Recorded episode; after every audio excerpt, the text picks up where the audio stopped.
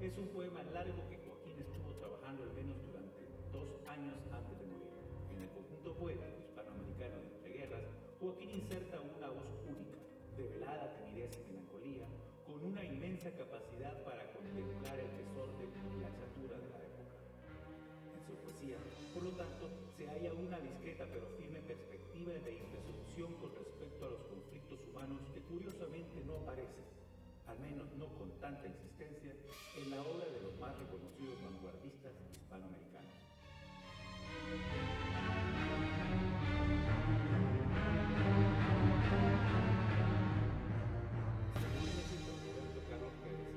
Canto de Guerra de las Cosas, habla sobre la corrupción y la destrucción del planeta. El poema es un gemido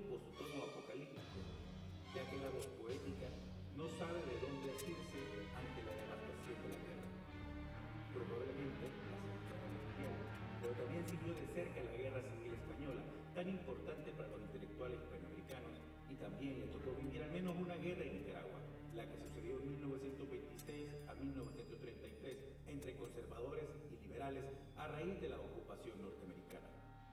El epígrafe con que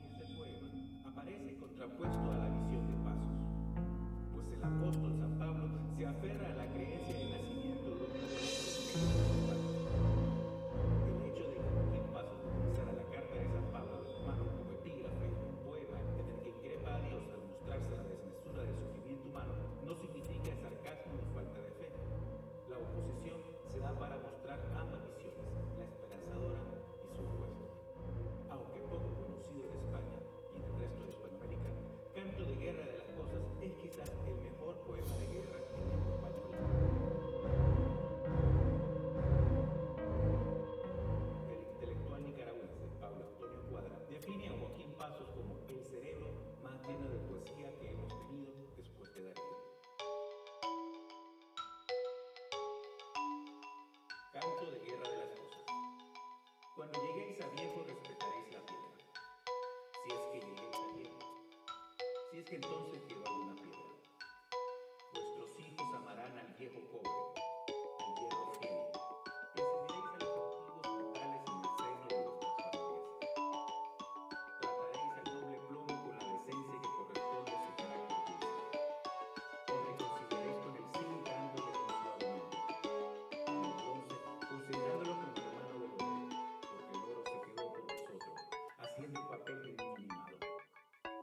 vestido de terciopelo, arropado, protegido por el resentido acero. Cuando lleguéis a viejo, respetaréis al oro, si es que llegáis a viejos, si es que entonces quedó algún oro. El agua es la única eternidad de la sangre, su fuerza hecha sangre, su inquietud hecha sangre, su violento anhelo de viento y cielo hecho sangre. Mañana dirán que la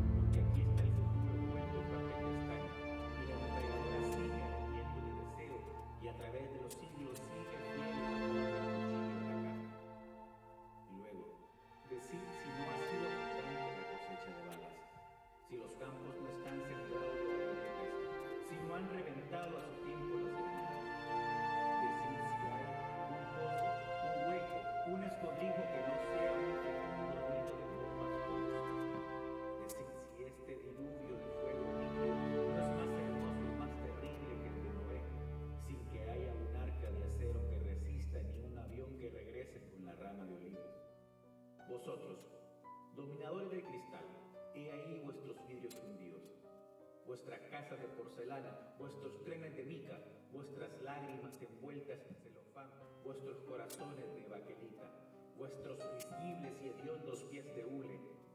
Todo se funde y corre al llamado de guerra de las cosas. Todo se funde y se escapa con rencor el acero que ha sostenido una estatua. Los marineros están un poco excitados. Algo les turba su viaje. Se asoman a la torre y escudriñan el aire. Pero no hay nada. No hay peces, ni olas, ni estrellas, ni pájaros. Señor capitán, ¿a dónde vamos? Lo sabremos más tarde, cuando hayamos llegado. Los marineros quieren lanzar el ancla. Los marineros quieren saber qué pasa.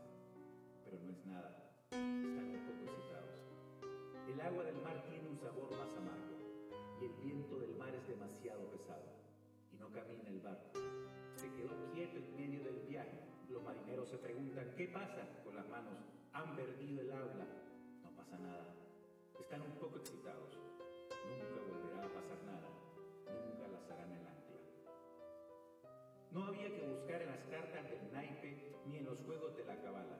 En todas las cartas estaba, hasta en las de amor y en las de navegar. Todos los signos llevaban su signo.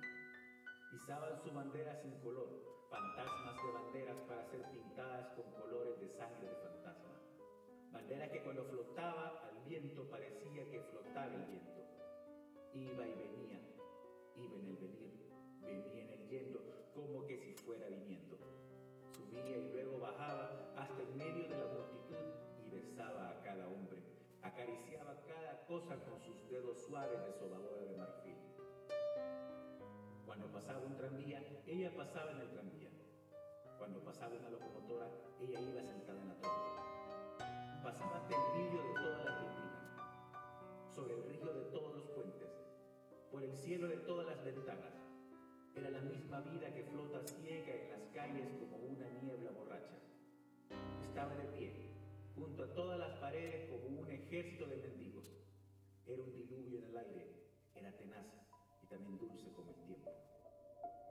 Con la opaca voz de su destrozado amor sin remedio, con el hueco de su corazón fugitivo, con la sombra del cuerpo, con la sombra del alma,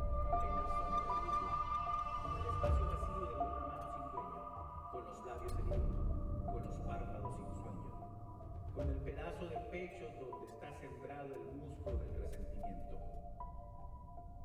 y el narciso, con el hombro izquierdo, con el hombro que carga las flores y el vino, con las uñas que aún están adentro y no han salido, con el porvenir sin premio, con el pasado sin castigo,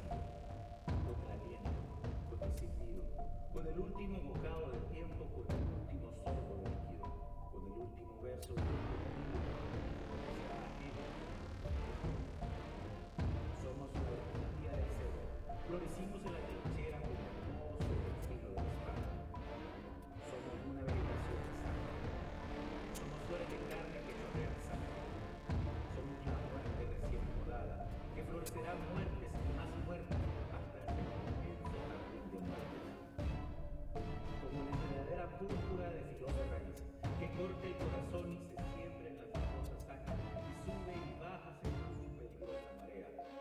Así hemos inundado el pecho de los la nomás. Somos la tierra presente, vegetal y podrida. Pantano corrompido que burbujea mariposas y arcoíris. Donde tu cáscara se levanta están nuestros huesos llorosos, brillante en carne viva.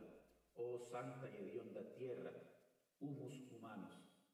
Desde mi lis sube mi ávida mirada, mi ojo viejo y tardo, ya encanecido, desde el fondo de un vértigo lamoso, sin negro y sin color completamente ciego, haciendo como topo hacia un aire que huele mi vista, el ojo de mi olfato y el murciélago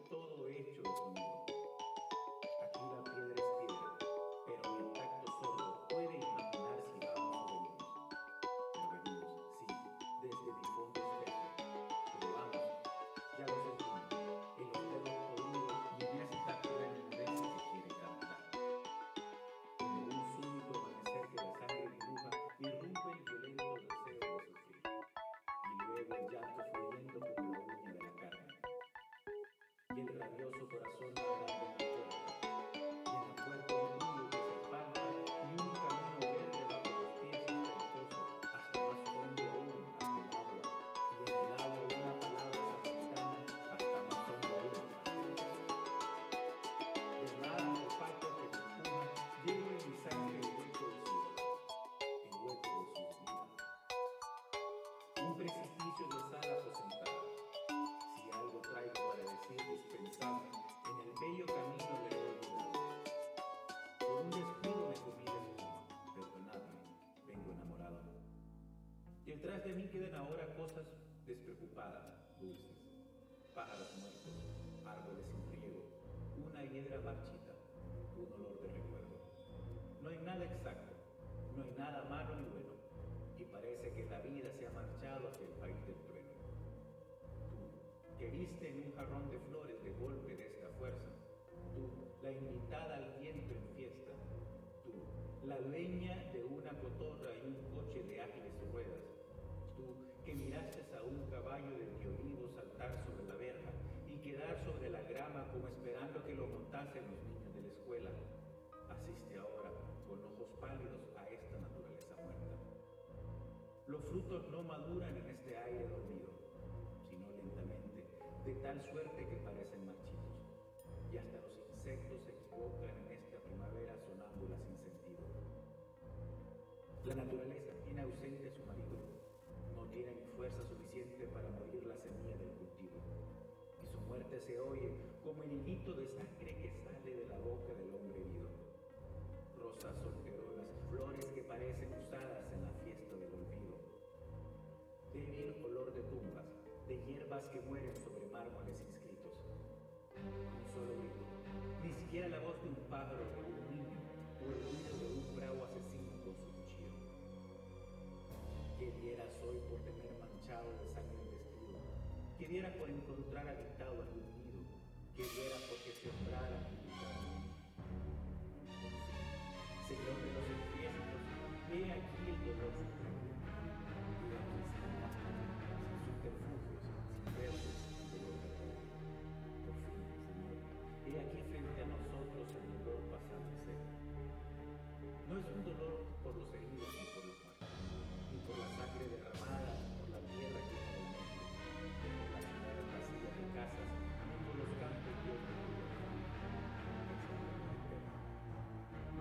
haber lágrimas ni duelo, ni palabras ni recuerdos, pues nada cabe ya dentro del pecho. Todos los sonidos del mundo forman un gran silencio. Todos los hombres del mundo forman un solo espectro. En medio de este dolor, soldado, Queda tu puesto